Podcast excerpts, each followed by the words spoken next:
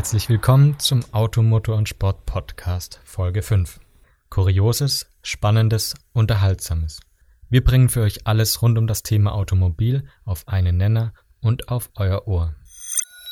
Mein Name ist Tobias Beil und das sind die heutigen Themen. Elektro-Porsche, der Mission E, nimmt Form an und wir reden mit Dr. Stefan Weckbach, Leiter der Baureihe Battery Electric Vehicle. 50 Jahre AMG. Wir gratulieren zum Geburtstag und freuen uns zum Jubiläum auf das Project One. Clever X-Speed. Morgens mit dem Fahrrad zur Arbeit. Wir unterhalten uns mit Immanuel Schneeberger, der morgens mit dem S-Pedelec von Tübingen nach Stuttgart pendelt. 2015 präsentierte Porsche auf der IAA den Mission E und damit den ersten Elektro-Porsche überhaupt. Ende dieses Jahrzehnts soll der 600 PS Viersitzer nahezu unverändert in Serie gehen und damit womöglich eine E-Ära beim Sportfahrzeughersteller aus Zuffenhausen einläuten. Wir haben uns mit Dr. Stefan Weckbach, Leiter der Bauerei Battery Electric Vehicle, über die Besonderheiten des Mission E und die zukünftige Strategie von Porsche unterhalten. Herr Dr. Weckbach, vielen Dank, dass Sie uns zur Verfügung stehen. Wenn Sie den Porsche Mission E mit drei Wörtern beschreiben müssten, welche wären das und warum? Ähm, Zukunft, elektrisierend und typisch Porsche. Warum?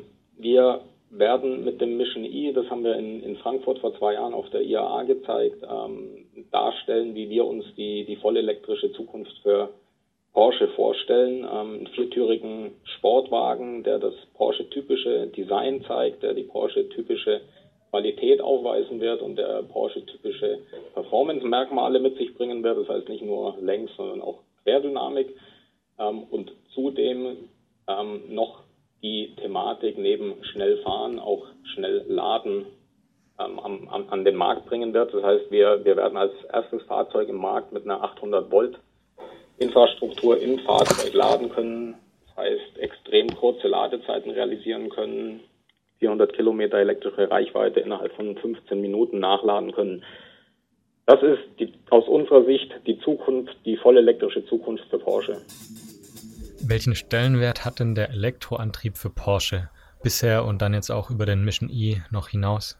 Wir, wir haben bei, bei Porsche ja schon extrem früh angefangen, uns mit der Elektrifizierung des Antriebsstrangs auseinanderzusetzen. Wir haben 2011 Plug-in-Hybride im, im Cayenne und im Panamera an den Markt gebracht, als, als erste im, im Premium-Segment. Wir haben vor zwei Jahren gezeigt im 918 Spider, wie ein elektrifizierter Supersportwagen aussehen kann. Sprich, das Thema Elektrifizierung des Antriebsstrangs ist etwas, was uns als Porsche schon lange Jahre beschäftigt, wo wir quasi mit, mit aufgewachsen sind in den letzten Jahren. Und das ist für uns nur der logische Schritt, nach einer, nach einer Teilelektrifizierung des Antriebsstrangs in einen vollelektrischen Antriebsstrang und ein vollelektrisches Fahrzeug zu gehen. Das ist der erste Schritt, den wir jetzt mit dem Mission E machen werden. Wenn es um die Serienreife ging, war bisher immer von Ende des Jahrzehnts die Rede. Kürzlich wurde der Mission E aber als Erlkönig gespottet. Wann kommt er denn? Wir werden das Fahrzeug 2019 vorstellen, ja. Hm, welche Rolle spielt denn die Infrastruktur auch für das ganze Thema Elektromobilität? Und ähm, wie beteiligt sich da auch Porsche dran? Als, als Porsche, aber auch für, wenn ich mir den, bei der Aussage den, den Konzernhut aufsetze, also für uns als, als Volkswagen AG mit Audi und der Marke Volkswagen und allen Schwestermarken, ist die Entwicklung der Ladeinfrastruktur ein wesentlicher Erfolgshebel für, für, für den zukünftigen Erfolg der Fahrzeuge. Wir werden als OEM sicherstellen, dass wir äußerst attraktive Fahrzeuge in den Markt bringen werden. Ähm, wir sind insgesamt, was den, den Ausbau der Ladeinfrastruktur angeht, ähm, natürlich nicht extrem glücklich. Deswegen haben wir letztes Jahr, und wir heißen in dem Fall der VW-Konzern, entschieden, gemeinsam mit, mit anderen OEMs ein Konsortium zu gründen, das sich in Europa um den Aufbau ähm, strategischer Ladepunkte entlang der, der, der Hauptverkehrsrouten bzw. entlang der Autobahnen kümmert. Ohne die Infrastruktur wird das gesamte Thema nicht fliegen, selbst wenn es extrem gute Produkte gibt. Lässt sich denn der typische Porsche-Fan überhaupt für und auch mit Elektroautos begeistern? Wir haben Kunden, potenzielle und bestehende Kunden befragt nach ihrer Meinung zu dem Fahrzeug und das Feedback war überwältigend. Ähm, die Leute haben gesagt, macht das Auto, bringt es so schnell wie möglich und baut es genauso, wie ihr es vorgestellt habt. Insofern die, die, die Antwort ist ein klares Ja. Ähm, wir werden auch mit einem vollelektrischen Fahrzeug einen typischen Porsche auf die Straße stellen, der im Markt ankommen wird. Herr Dr. Weckbach, wir danken Ihnen vielmals für Ihre Zeit und auch für die interessanten Antworten.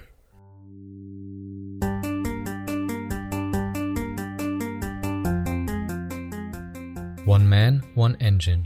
Das ist das Produktionsprinzip von AMG. Der Hersteller von leistungsstarken Motoren feiert 2017 seinen 50. Geburtstag. Das Unternehmen aus Affalterbach hat sich im letzten halben Jahrhundert als exklusiver Anbieter für Hochleistungssportfahrzeuge etabliert. Heute baut der Veredelungsbetrieb Coupés, Limousinen und weitere Highlights exklusiv für Mercedes, denn seit 1999 ist die Firma als Mercedes AMG ein vollständiges Tochterunternehmen der Daimler AG. Neben den besonderen Motoren steht AMG für Sportlichkeit auf der Straße. Dies macht sich auch durch dezente Veränderungen an Karosserie sowie Getriebe, Fahrwerk, Bremsen und Elektronik bemerkbar. Kein Wunder, dass AMG auch im Motorsport aktiv ist. In den vergangenen Jahren machte das Unternehmen mit Modellen wie dem AMG GTS oder GTR auf sich aufmerksam. Passend zum Jubiläum präsentierte das Unternehmen mit den drei Buchstaben jetzt auf der IAA 2017 ein weiteres zukunftsorientiertes Highlight, den Project One. Die nüchternen Zahlen drücken das Können des Hypercars vermutlich am besten aus. Ein 1,6 Liter V6 Hybridbenzinmotor in Mittelmotorbauweise, der so auch im Formel-1-Rennwagen von Lewis Hamilton und Valtteri Bottas zum Einsatz kommt, und dazu im Zusammenspiel vier Elektromotoren. Das Triebwerk schafft es so auf 11.000 Umdrehungen pro Minute und damit sorgt der Hybrid für mehr als 1000 PS. Seine Höchstgeschwindigkeit soll bei über 350 km pro Stunde liegen. Und von 0 auf 100 geht es in gerade mal 2,5 Sekunden. Ziemlicher Wahnsinn. Lediglich 275 Exemplare werden allerdings gefertigt zu einem Stückpreis von 2,275 Millionen Euro. Und angeblich ist das Modell bereits ausverkauft. Viele weitere Infos zum Project One gibt's auf automotor und sport.de. Und wer mehr über AMG und den Project One erfahren möchte, der kann gerne in unserem Onlineshop vorbeischauen. Denn passend zum Jubiläum bringt Automotor und Sport die Sonderedition 50 Jahre Mercedes AMG. Auf 172 Seiten erfahren Sie hier alles, was die Kultmarke ausmacht.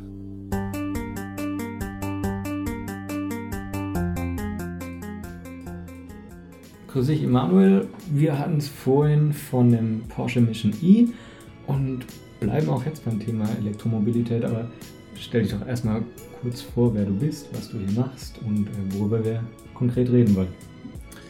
Ja, ich komme von der Firmenautoredaktion und ich habe passend zum Thema E-Mobility ein Testfahrrad seit zwei Wochen, das Clever X Speed und das hat was Besonderes, das fährt nämlich 45 km/h, hat also ein kleines Versicherungskennzeichen und darf schneller fahren als ein normales Pedelec. Du musst einen Helm aufhaben? Ich brauche einen Helm, ja. Und du darfst nicht auf Radwegen fahren? Ich muss immer auf der Straße fahren, weil ja, das ist leider so. Und ich brauche so einen hässlichen Spiegel links am Lenker, der muss auch immer dran sein. Wobei ich mich auch schon oft erwischt habe, wenn ich vom Motorrad aufs Fahrrad umsteige, dass ich in den Spiegel schauen will und da ist kein Spiegel. Von daher finde ich das vielleicht gar nicht so schlecht, dann einen Spiegel zu haben. Ich fand es auch erst hässlich und dann praktisch. Also wenn man damit fährt, ist es doch ganz schön, wenn man sehen kann, was hinter einem passiert und wie dicht der Autofahrer dran ist, der gleich überholen wird. Aber trotzdem ist es ein hässliches Ding. Absolut. Gibt Schöneres. Okay, äh, du fährst von Tübingen nach Stuttgart. Erste Frage, wie lange braucht man? Ich fahre von Tübingen nach Stuttgart-Vaihingen, also nicht runter in den Kessel, sondern oben, oben drüber. Das sind 30 Kilometer, dafür habe ich 50 Minuten etwa gebraucht. Und du bist die Strecke auch schon im Auto gefahren? Und genau. da braucht man wie lange? Das kommt ein bisschen auf den Verkehr an. Wenn normaler Berufsverkehr ist, 45 Minuten. Also ungefähr gleich lang wie mit dem Ding. Gut, äh, dein Auto kannst du einfach voll tanken, es sei denn, es ist ein Elektroauto, dann kommen wir wieder zu dem Problem mit der. So modern bin ich noch nicht. Der Infrastruktur, aber so modern bist du nicht, aber du fährst ein modernes E-Bike mit äh, einer Reichweite von. Angeblich hält der Akku zwischen 30 und 85 Kilometern, wobei die 30 Kilometer in der höchsten Unterstützungsstufe erreicht werden sollen. Ich bin nie in der höchsten Stufe gefahren und hatte trotzdem beim ersten Mal ein Problem, in die Arbeit zu kommen. Es war ganz schön knapp. Dann stell ich mir aber vor, es war eher wahrscheinlich Angstschweiß, was du auf dem Rücken hattest. Ja, ich habe auf Hälfte der Strecke gemerkt, dass der Akku schneller leer wird, als ich mir das vorgestellt habe. Weil am Anfang hat das Fahrrad 60 Kilometer Reichweite angezeigt und ich bin in der zweiten Stufe gefahren und immer so schnell es ging, also 46 km/h laut Tacho. Dann auf Hälfte der Strecke war der Akku schon mehr als halb leer dann habe ich mal zurückgeschaltet in die einfachste Unterstützung und hat drei Stufen und das eben in die leichteste Unterstützungsstufe geschaltet. Da fährt man dann etwa 38 bis 42 km/h, schafft es dafür aber an sein Ziel. Wenn man das von vornherein einplant, geht's, aber die 570 Wattstunden des Akkus sind noch ein bisschen knapp kalkuliert. Warst du schon mal E-Mountainbiken? Nee, war ich nicht, habe ich auch nicht vor. Ich fahre sehr viel Mountainbike privat, aber ich halte nichts davon, mit dem Elektromotor das Gelände zu besen. Ich finde, man sollte schon dort selber hinkommen, wo man gerne runterfahren würde. Und ansonsten halt die Gondel nehmen, okay, aber okay, finde ich äh, nicht toll. ich bin neulich Elektro-Mountainbike gefahren und fand es toll. Weil ja. ähm, wir waren im Karwendelgebirge und wir hätten diese Tour einfach nicht gepackt, einfach zeitlich, wenn, wenn wir im normalen Mountainbike dorthin hätten wollen, weil wir eben erst noch durch drei Ortschaften mussten, dann über die Grenze und dann noch bis auf irgendeine Almhütte. Und da war es eigentlich cool, dass wir den Elektromotor hatten, weil wir kamen die Berge rauf in annehmbarer Zeit und hätten sonst halt irgendwo auf halbem Weg wieder rumdrehen müssen. Also das fand ich schon gut. Hat euch da nicht das Gewicht gestört beim Runterfahren? Ist das nicht irgendwie unhandlich, wenn man so ein schweres Mountainbike hat? Ach, ich bin nur einmal runtergefahren, also es geht. okay. Nee, äh, klar, also beim Bremsen merkst du, wie das Gewicht nach vorne schiebt und wir saßen quasi hinterm Sattel schon, um da irgendwie noch ein bisschen Traktion auf dem Hinterrad zu haben. Aber es macht dann halt doch irgendwie Laune, an den Wanderern irgendwelche steilen Berge vorbei hoch zu pacen. Hat schon Laune gemacht. Wie ist das äh, Clever X Speed vom Gewicht?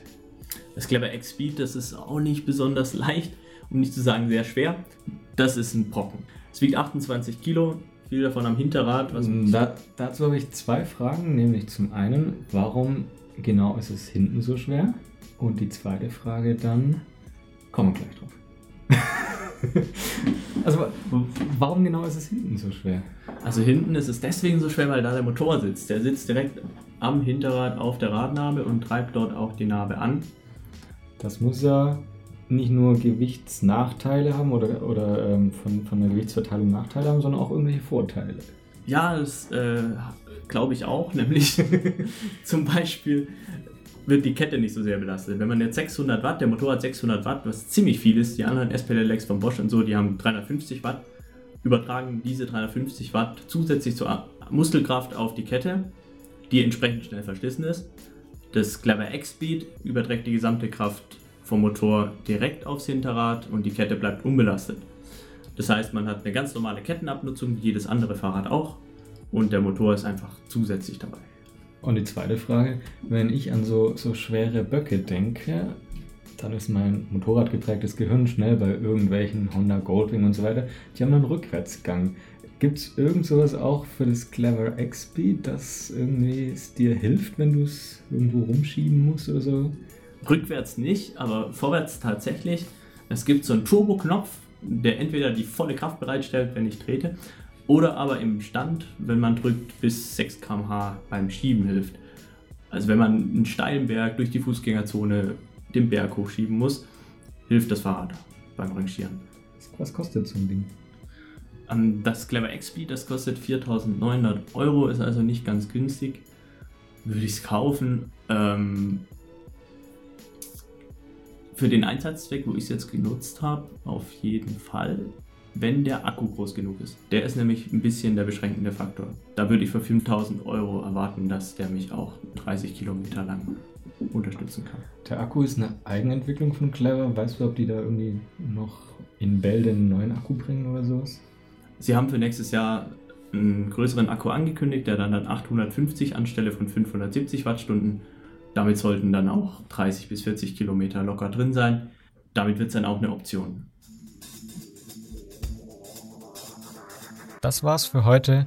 Wir bedanken uns bei euch fürs Zuhören und ihr hört uns wieder in zwei Wochen, dann wieder mit Kuriosem, Spannendem und Unterhaltsamem rund um das Thema Automobil und Mobilität.